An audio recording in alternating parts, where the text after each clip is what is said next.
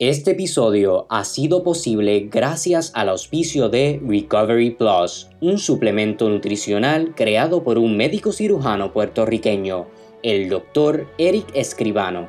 Cada sobrecito combina la ciencia y el arte de la buena nutrición para darte un sinnúmero de beneficios. Con su fórmula única de 39 vitaminas, minerales y aminoácidos, Recovery Plus te ayuda a sentirte energizado antes, durante y después de una recuperación de cualquier tipo de procedimiento, lograr una cicatrización de herida más rápida, formar huesos, músculos y tejidos más fuertes y saludables, subir tus niveles de hemoglobina y fortalecer tu sistema inmune.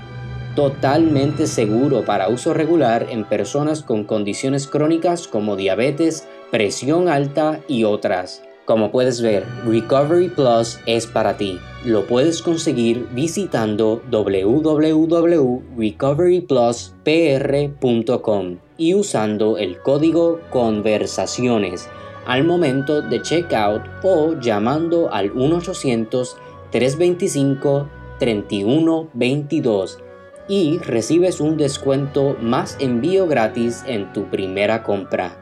También pueden conseguir más información en Facebook e Instagram at Recovery Plus PR. Manténgase saludable y haciendo música.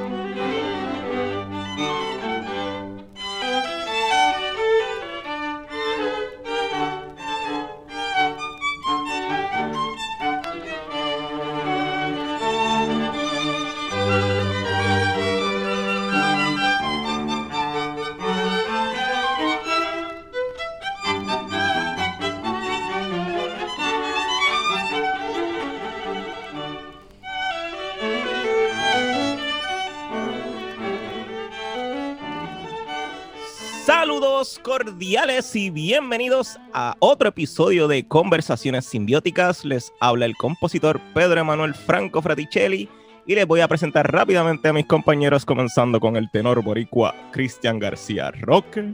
Saludos. Y al vampiro boricua trompetista Juan Luis O'Halloran. Saludos cordiales. Uh, en el día de hoy estamos todos hombres, estamos aquí en un voice date eh, ¿verdad? Excusamos a nuestras compañeras eh, Fraguada y Elimar Alicia Chalón Sierra, tienen compromisos previos, eh, pero me parece una oportunidad exacta o precisa, oportuna para hablar de una persona, un afro puertorriqueño que ha hecho 20 mil cosas y no se habla de él lo suficiente. Ernesto Ramos Antonini, comencemos, Cristian. Eh, pues vamos a hablar de dónde nació. Él nace en Mayagüez, Puerto Rico, el 24 de abril de 1898, aunque de hecho eso hay, un debate. Eh, en la biografía oficial de Ramos Antonini se dice que se debatía si era creo que el 12 de abril o el 24, pero se aceptó que era el 24, así que esa es la fecha. Sí, es característico de la, de la, época que, que no, no, se sepa exactamente la, la, fecha. Claro, recuerden, no habían computadoras, todo esto era a mano, en 1898, mismo año que somos eh, invadidos por los Estados Unidos en la guerra. No estaba Ancestry, la, la aplicación de... okay. Eh, entonces, luego de nacer en Mayagüez, se traslada a Ponce con su familia y la familia de Ramos Antonini era una familia particular. ¿Por qué? Porque era una familia musical. Eh, su, lo que era su, su, padre era Federico Ramos Escalera, que era un pianista y compositor. De hecho, era organista en la, en la Catedral de Ponce, que por eso es que su familia originalmente se muda de Mayagüez, donde él nace, a Ponce.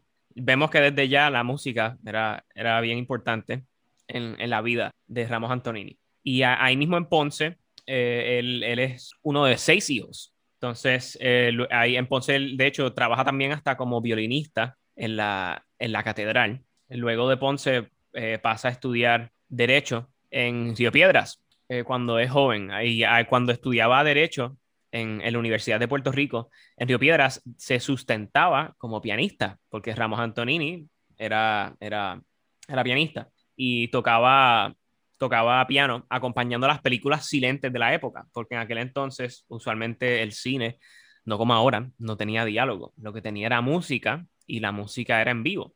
Así que él, acompañaba las películas en un cine en Río Piedras, en el cine eh, Rivoli, si no me equivoco. Y ahí me pueden corregir si estoy metiendo la pata. Quisiera agregar algo bien interesante.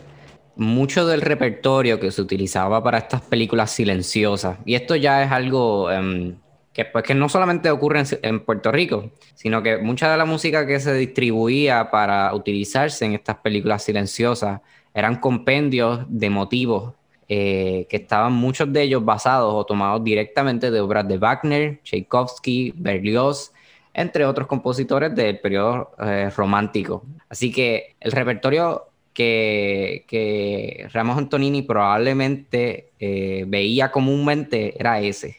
Sí que eh, estaba familiarizado muy probablemente con todo lo que nosotros conocemos hoy en día, como pues, los, los, clásicos, los estándares, básicamente, o el, por decirlo así, el hit parade de la música clásica, porque cuando nos acordamos todos de, de todas esas obras todos pensamos en algún extracto que otro que las identifica, los, los leitmotivs, por decirlo así. Y además de eso, él dirigía la banda de la, de la Universidad de Cadetes en Pío Piedras, que él mismo comenta en un discurso que, que gracias a ese trabajo, a su trabajo como músico, fue que él pudo sustentarse como estudiante. La familia de él también no era una familia de, mucho dinero. Eh, en, una, en uno de sus documentales, su hija cuenta que, ¿verdad? Que cuando su padre era, era joven, a veces la familia no tenía nada de qué comer, que lo único que, que tenían los seis hermanos para comer era pana hervida de un árbol que crecía en la parte de atrás de la casa y café negro, que verdad no, no, no estaba nada de fácil, que esto fue un hombre que, que, salió de una situación bastante difícil. Fíjate, y es interesante porque él vivía como si no le hiciera falta el dinero. Él era bien dado, era una persona eh, que siempre trabajó para el pueblo y a veces trabajó hasta de gratis para los nacionalistas en algún punto. O sea que era una persona que el dinero no era lo que le llenaba, sino era ayudar a la gente, era, bien altruista, ¿verdad? Eh, y es interesante que, pues, que, era pobre. Maybe por eso mismo, porque sabía lo que es no tener que comer y no quería que los demás lo pasaran, que es un sentimiento que yo puedo entender. Entonces, posteriores a, posterior, ¿verdad? A, a, sus estudios en la Facultad de Derecho, él se convierte en abogado criminalista. De hecho, uno de los abogados criminalistas eh, más buenos de la, de la época y se destacaba por su capacidad como orador. Le llamaban el, el orador forense. Sí, le decían el ruiseñor de pico de oro. Que entonces luego, pues eso en su carrera política lo ayudó grandemente. Y de hecho, eh, Ramos Antonini no, no escribía sus discursos, ah, ¿verdad? Se, se, comenta que sus discursos eran todos improvisados al momento, ¿verdad? En base a, a lo que se, se necesitara discutir. ¿Cuántos políticos vemos hoy en día que si no tienen un papel al frente o un teleprompter diciéndole exactamente lo que tienen que decir, no dicen absolutamente nada. Sí, los de hoy ni siquiera. Exacto. sí, exacto. Sí, que ahora tenemos hasta, hasta personas que se paran en la legislatura con audífonos y auriculares en el oído. Y lo hacen mal. Eso es lo peor. Claro. Eh, Sabes, tu, tu capacidad cognitiva tiene que estar bien baja para que tú ni una marioneta puedas ser, coño. Y lo triste es que representas la educación del país. Pero pues todas estas personas deberían estudiar y emular a Ernesto Ramos Antonini. Así que, entonces, Ernesto Ramos Antonini luego, eh, él decidió olvidarse de su carrera básicamente como, como abogado, que, hello, una carrera como abogado, bueno, ahora mismo eh, eso es una, una, un trabajo que está sobresaturado en Puerto Rico, las estadísticas lo dicen, pero es un buen trabajo. Y él decide dejar su carrera como abogado para convertirse en, en político y en el 1941 eventualmente es elegido como representante eh, por acumulación y portavoz de la mayoría popular, que esto va a ser bien importante luego, porque eh, 1941 Puerto Rico está en un periodo político sumamente importante, porque ya en la, en la, en la próxima década, eh, en los próximos 15 años, básicamente se define todo nuestro estatus actual y todavía sigue igual. Y, Ramos Antonini fue una figura clave porque estuvo, estuvo ahí presente y, hizo muchas cosas eh, por los obreros del país, que fue una persona que siempre luchó por la clase trabajadora eh, de diversas maneras. Eh, de hecho, hizo legislación anti-monopolista porque en la isla se estaba teniendo el problema de que pues, estaban comenzando a llegar todas estas grandes compañías del extranjero, etcétera, y se estaba afectando la economía local y él dijo, no, esto se tiene que cambiar. También eventualmente llegó a, a crear y fundar las escuelas libres de música, que, uh. que las discutimos nosotros en la primera temporada, que las escuelas libres de música son parte esencial de, de hoy en día del, del, del mundo musical puertorriqueño un sinnúmero de artistas, maestros, eh, músicos han salido de las escuelas libres de música y son, actualmente son, son las únicas escuelas, entiendo que en el Caribe, que tienen ese modelo educativo, porque es el único lugar donde dan tanto un currículo académico y musical completo. Sí, que de hecho la de San Juan, ¿verdad? Tiene su nombre. sí, la, la, Escuela Libre de Música de San Juan, Ernesto Ramos Antonini. Uh, que en algún momento, ¿verdad? Sin querer adelantarme, eh, en algún momento se ha considerado también que estas instituciones, eh, como el conservatorio, eh, pues tenga el nombre de Ernesto Ramos Antonini. Pues, que el, el, mismo Ernesto Ramos Antonini, antes de que llegase a Puerto Rico la figura de Pablo Casals, eran personas que hablaban sobre la creación de, ¿verdad? de, de algo como un conservatorio.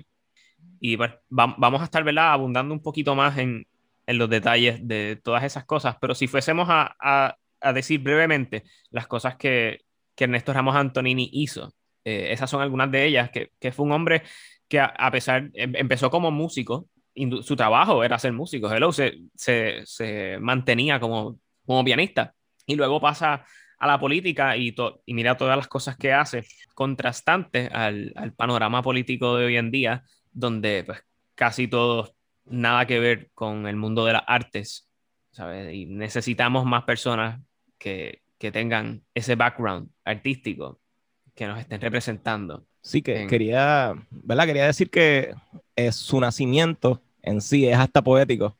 Eh, bueno, hasta su muerte. Realmente su vida, ¿verdad? Podría ser bien... Alguien debería hacer una ópera de esto. Me, lo voy a anotar en, algún punto, ¿verdad? Una ópera de Néstor Ramos Definitivamente. Eh, pero es que él nació en un Puerto Rico libre. Eh, en 1898 y meses después es que viene y entra a Estados Unidos. Y parecería como si el resto de su vida él hubiera querido, ¿verdad?, a ver ese Puerto Rico libre donde él nació, aunque realmente yo no creo que él, se, él recuerde.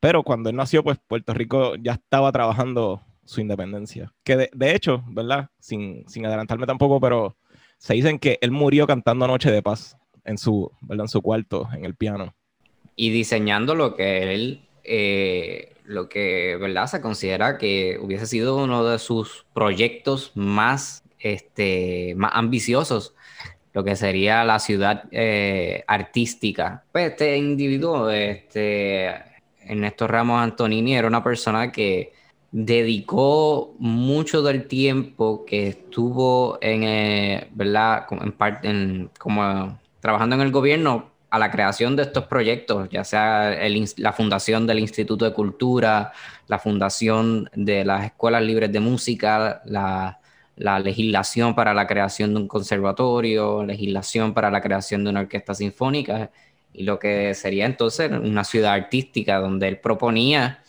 este, residencia a bajo costo a artistas, que eso está muy, muy llamativo, incluso hoy en día pues y traer eh, eh, artistas tanto como puertorriqueños como, como del extranjero a un ambiente que promovía el, intercambio de ideas y el desarrollo de música eh, y pues de todas las artes. en par con lo que dice Pedro, de que, pues, que su vida fue bien poética, yo le comentaba hace, hace unos minutos atrás, de que siempre leer, leer sobre estas figuras siempre resulta ser un poquito triste porque son personas que pues dedicaron su vida entera al trabajo social, al trabajo cultural eh, y tenían ambiciones bien grandes, tenían unos, unos sueños bien, eh, bien ricos y positivos para Puerto Rico, pero lamentablemente no pudimos ver eh, la, totalidad de su, pues de su obra. Aún así, pues claro, disfrutamos de, mucho de los de, pues, de mucha de la obra de, Ramos Antonini. Sí, yo quería ¿verdad? hablar, eh, porque has hablado de sus proyectos artísticos, ¿verdad? mayormente, pero se habla mucho de que Luis Muñoz Marín, ¿verdad? Marín es el, hijo, el, el gobernador Sí. Correcto. Ok, perfecto. Se habla mucho, ¿verdad? Que de Luis Muñoz Marín, él hizo un proyecto para darle zapatos a niños para que fueran a la escuela. Y, pero no se habla de que Ramos Antonini también fue, fue parte de ese proyecto.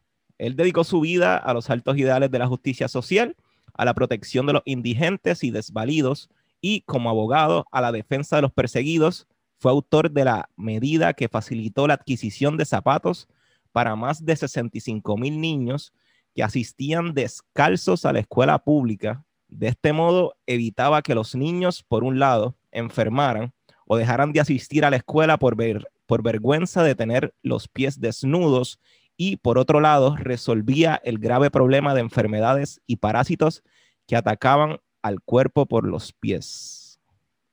¡Wow! O sea, eh, y esto es bajo Estados Unidos.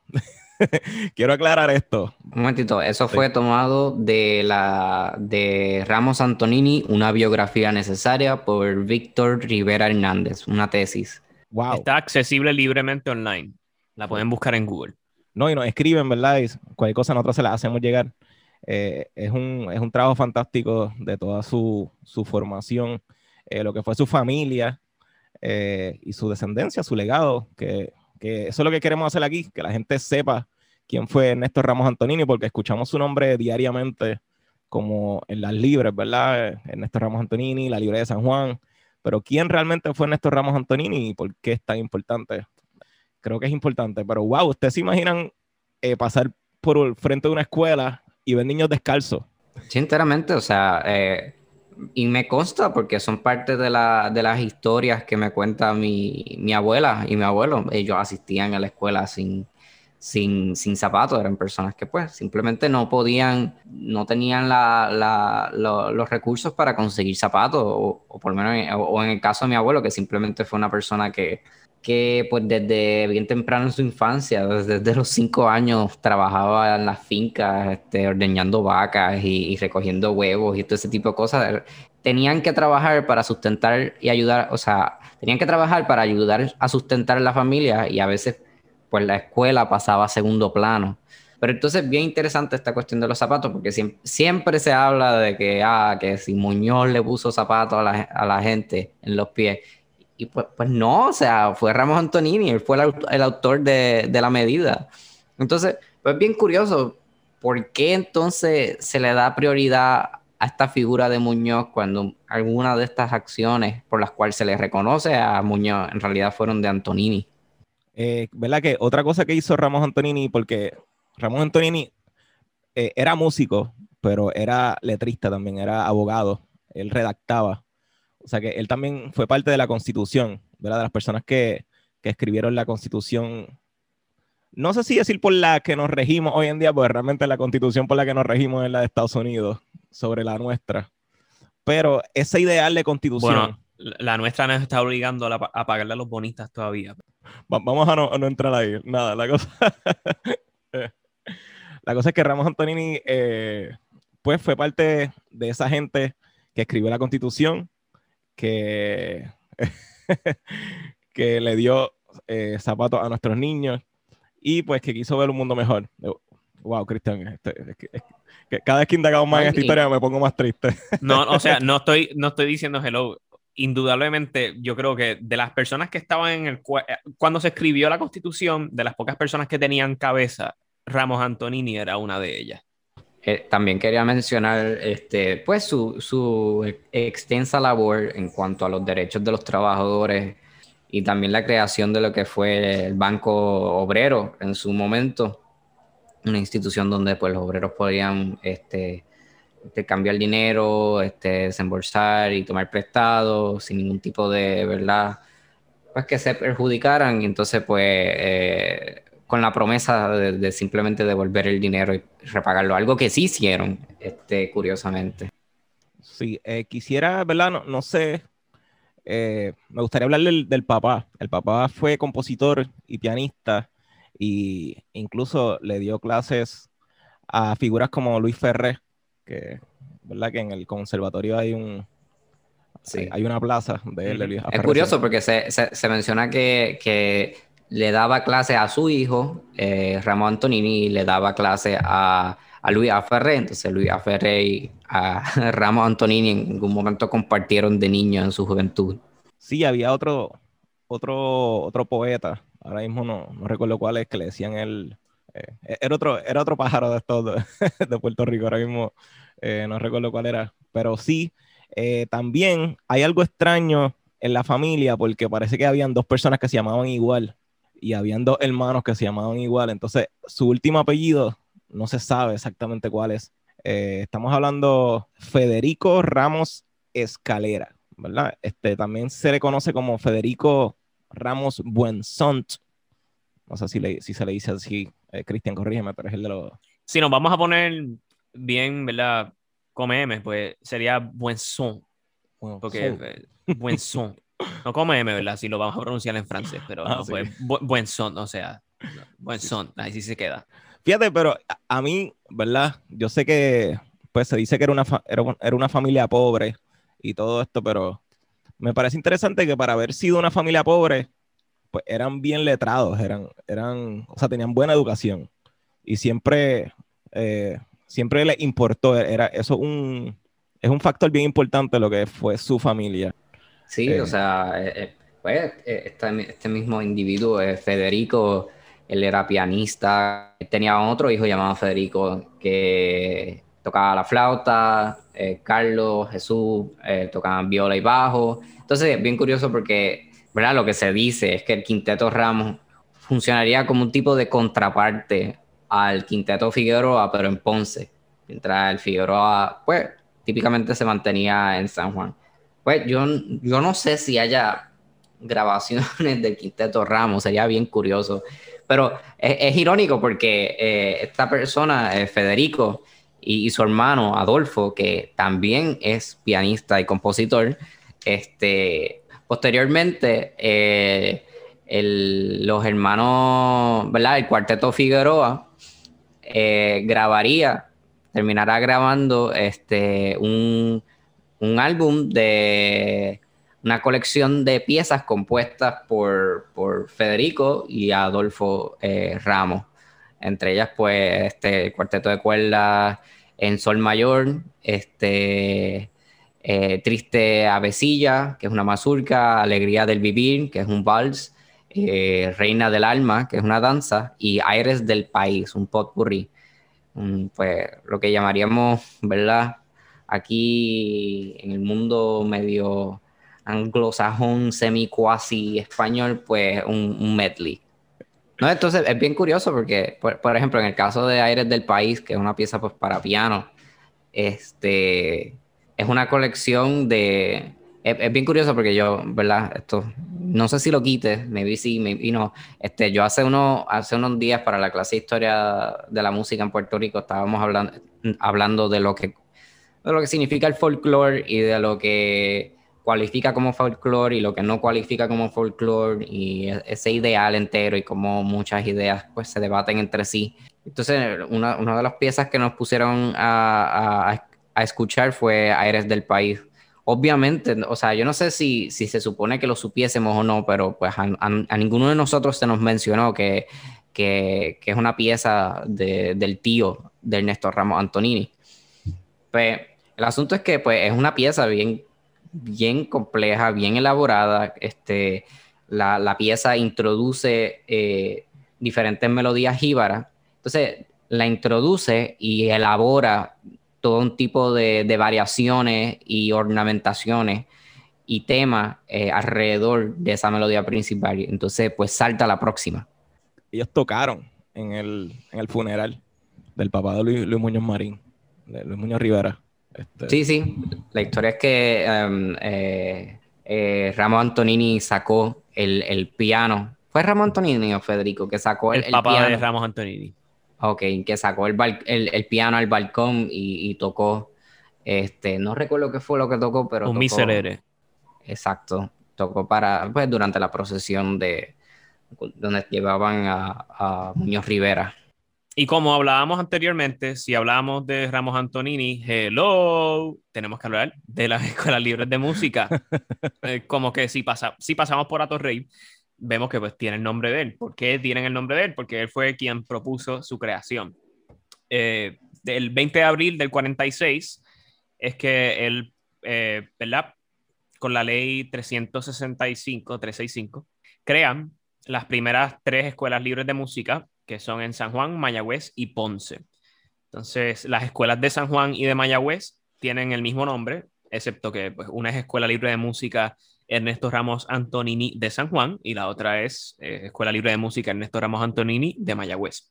Entonces no es, no es hasta luego que en el 68 se crean las escuelas libres de música de Arecibo, Caguas y Humacao, porque la, la demanda era grande. Se hacen primero estas tres escuelas, se dan cuenta de que el proyecto es sumamente exitoso, que pues, lo que se llevaba diciendo de años efectivamente era verdad, y era que en Puerto Rico sí había una juventud que quería aprender música y que se podía beneficiar de esto. Y si contextualizamos esto, si, si vamos a, la entrevista que hicimos hace unos episodios atrás con Quique Talavera, esto coincide perfectamente con, con lo, que llamaba, lo que llaman ahora mismo la, la, era dorada de la música en Puerto Rico. Estas, eh, ¿sabes? Se crean las primeras escuelas libres de música en el 46, las otras tres en el 68, precisamente de los 60 en adelante hasta finales de los 80 es que Puerto Rico tiene esa época dorada, donde los músicos aquí, un, músico trabajando en un hotel, podía ganar un sueldo eh, muy, muy bueno. Si, si no me equivoco, si ajustábamos por inflación, el sueldo aproximado de un músico de hotel que trabajaba 28 horas semanales eran 1.150 dólares a la semana si ajustábamos por inflación. Sí, que si añadimos un guisito eh, dando clases o algo así. O... o, sin añadir un guisito. O sea, son, son, estamos hablando de que era un trabajo que en adicional a tu sueldo, los músicos de la época tenían beneficios. Así que imaginen el, indirectamente el trabajo social que la creación de, de, escuelas de ese tipo hace, ¿sabes? Porque e, el mismo Ramos Antonini, siendo vivo ejemplo, cuando él era estudiante, él, ¿sabes? Se, se sustentaba como pianista. Sí, además de que eh, estos músicos de, hoteles también participaban o, laboraban en lo que sería la radio WIPR, que también es creación de, Ramos Antonini. Así que tal, vez su visión de la ciudad artística, como él la tenía, no se dio directamente, pero definitivamente contribuyó a que se creara todo un sistema, ¿sabes? De una red de, cultural en, el país, donde ¿verdad? Los, se complementaba el uno con el otro. Muy contrastante a cómo hoy en día todo se ha fragmentado, donde las instituciones culturales del país pues, no colaboran, o si colaboran, colaboran muy poco, colaboran tan poco que, que nos podemos reír, ¿sabes? Tenemos, tenemos el conservatorio, tenemos la UB, tenemos el Instituto de Cultura, eh, tenemos a WIPR y, y qué ocurre entre todas estas instituciones, pues bien poco o nada. Pero nada, next, eso es otro episodio. Pregúntenle ahora mismo a, a, cualquier maestro en cualquier, cualquier escuela de música de Puerto Rico, no tiene que ser el conservatorio, puede ser pública, privada, lo que sea. Y muy probablemente usted se vaya a encontrar con alguien que estudió en una escuela libre de música. Eh, exactamente lo mismo con lo que esta Sinfónica de Puerto Rico. Si fuésemos a olvidarnos o a no hablar de nada de lo que Ramos Antonini hizo en cuestión de sus proyectos sociales y fuésemos a hablar única y exclusivamente de lo que hizo para la música, nada más eso, es grandísimo. O sea, mira dónde estamos hoy en día. Sí, es como, ¿verdad? Lo, dice todo el tiempo es Rafael Enrique Irizarry, que él mismo es parte de la, de la Libre de Música y cada vez que sale un estudiante de la Libre de Música elegido en la orquesta sinfónica o en cualquier puesto importante en el mundo, él siempre lo reconoce porque realmente es buena eh, es buena educación la que se da aquí y es de, de primera. Eh, esto es maybe tal vez un poquito fuera del tema, pero ahora mismo el conservatorio pues está en un, está en un estado difícil obviamente todos estamos en un estado difícil ahora mismo, aunque se supone que ya estamos finales de pandemia. Eh, es bien difícil la situación ahora mismo del conservatorio. He escuchado eh, a muchos estudiantes pues quejarse eh, pues de que no se le está dando mantenimiento a, a, la institución, ¿verdad? como tal, no se está cortando la grama, qué sé yo eso lo balancean con que pues hay que pagar Zoom y hay que hacer ¿verdad? otras maniobras para poder dar las clases online, que es entendible, ¿verdad? Pero entiendo que ah, eh, ahora mismo el conservatorio está un poquito pues inestable, ¿verdad? Sin, sin hablar de más, porque yo ya, ya yo me gradué, eh, gracias al Señor. Eh, y solamente quería decir, he salido fuera, ¿verdad? Ahora que estoy fuera del conservatorio y he visto la educación que se da, qué sé yo, en California o que se da en Los Ángeles, bueno, California, eh, en distintas partes de Estados Unidos, puedo compararla con la educación que se me dio en el conservatorio y puedo decir que está al nivel. Y, y no tuve que gastar, bueno, tengo una deuda ahí, ¿verdad? Un préstamo. Eh, pero, pero definitivamente eh, la educación del conservatorio está al nivel mundial y está accesible ¿verdad? Para todo el que se ponga para su número y, practique y estudie armonía y pues todo lo que hay que hacer para solfeo, whatever, y hacer proyectos individuales y componer y hacer lazos con, con amigos y, ya, me pueden detener. Nada, solamente quería decir que el conservatorio, a pesar de estar ahora mismo en una etapa bastante inestable, eh, tanto para sus maestros como con sus estudiantes, como sus mismas facilidades, eh, su contenido, lo que representa y lo que le da al pueblo es bueno, es más que bueno, es excelente. Y no deberíamos pues dejarlo morir, como no deberíamos dejar morir a Ernesto Ramos Antonini y su legado y todas sus leyes y toda, ¿verdad? todo lo que escribió. Deberíamos apostar un poquito más a, a la educación. Y, ¿verdad? para profundizar entonces, ¿por qué se tiende a, darle prioridad a otras figuras por, la, por, la, por el legado de, Antonini? Por ejemplo, Antonini fue el autor de la, de la, de la ley para, para ¿verdad? traerle zapatos a, a niños pobres. ¿Por qué, se le da, ¿Por qué se le da prioridad a Muñoz por eso? ¿Por qué se le da crédito a Muñoz, a Muñoz Marín por eso? Eh, Antonini fue quien estuvo detrás de las leyes para la creación de un conservatorio y de una orquesta. ¿Por qué, por qué tenemos que darle, eh, por qué tenemos que, celebrar con bombos y platillos el, nombre de, de, Casals cuando fue Antonini quien, quien hizo esa gestión? Sí, defendió a los puertorriqueños que sobrevivieron en la masacre de Ponce ¿Será porque era negro?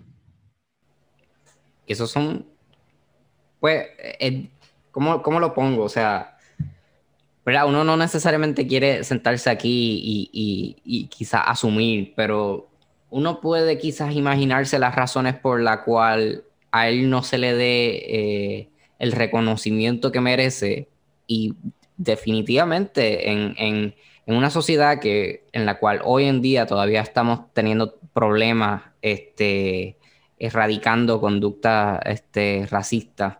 Eh, no me quiero imaginar en aquel entonces, no me quiero imaginar em, quienes escribieron nuestros libros de historia.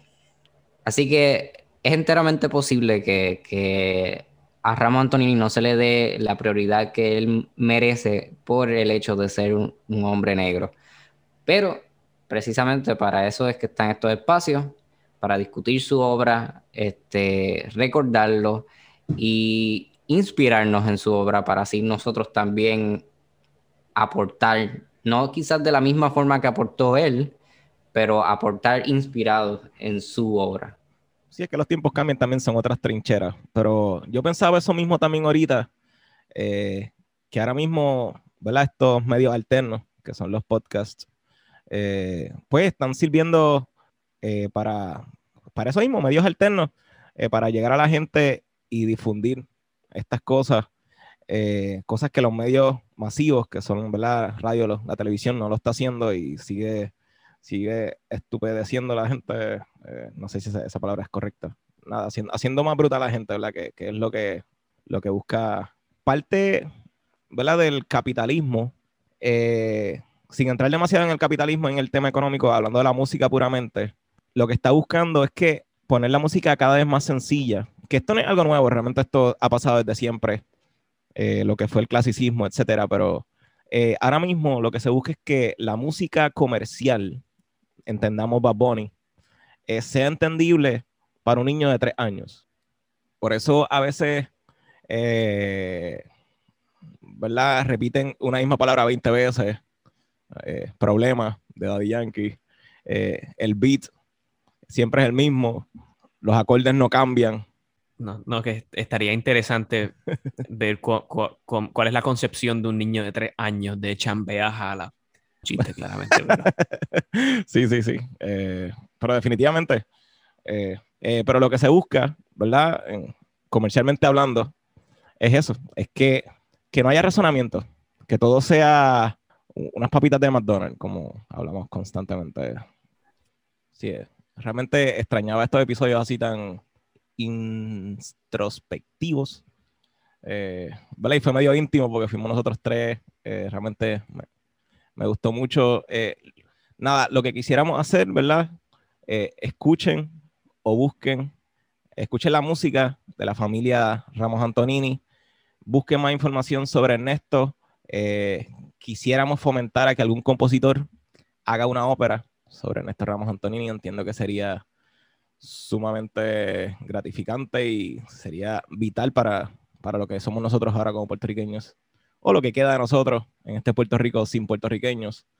Eh, y también que una tesis sobre el compositor y pianista papá de Ernesto Ramos Antonini, que es Federico Ramos Escalera o eh, como dijo Cristian ahorita. Eh, son dos proyectos interesantísimos que salieron de esta conversación, simbiótica, y entiendo, se establece que es indispensable estos dos proyectos para para Puerto Rico y para nuestro futuro, nuestra descendencia y el legado. Eh, nuestros respetos para la familia Ramos Antonini y para el ruiseñor de Pico de Oro. Eh, gracias por tu legado, gracias por todo lo que hiciste. Que tu nombre nunca muera. Y bueno, pues gracias, gracias por escuchar otro episodio de Conversaciones Simbióticas. Eh, bueno, Cristian, ¿dónde la gente te puede conseguir en las redes? En Instagram como Tenor Boricua. Juan Luis O'Halloran, ¿dónde la gente te puede conseguir en las redes? En Facebook como Juan L. O'Halloran Acevedo y en Instagram como vampiro underscore boricua. Wow, les hablo aquí el compositor Pedro Emanuel Franco Fraticelli. Me pueden buscar bajo ese nombre en Facebook. En Instagram estoy como Peter Franks 7. Gracias por haber escuchado otro episodio de Conversaciones Simbióticas. Nos pueden buscar en las redes, así mismo en Facebook, Instagram. Estamos como Simbiótica Pod en Twitter. Gracias a todas y todos por escuchar y será hasta la próxima.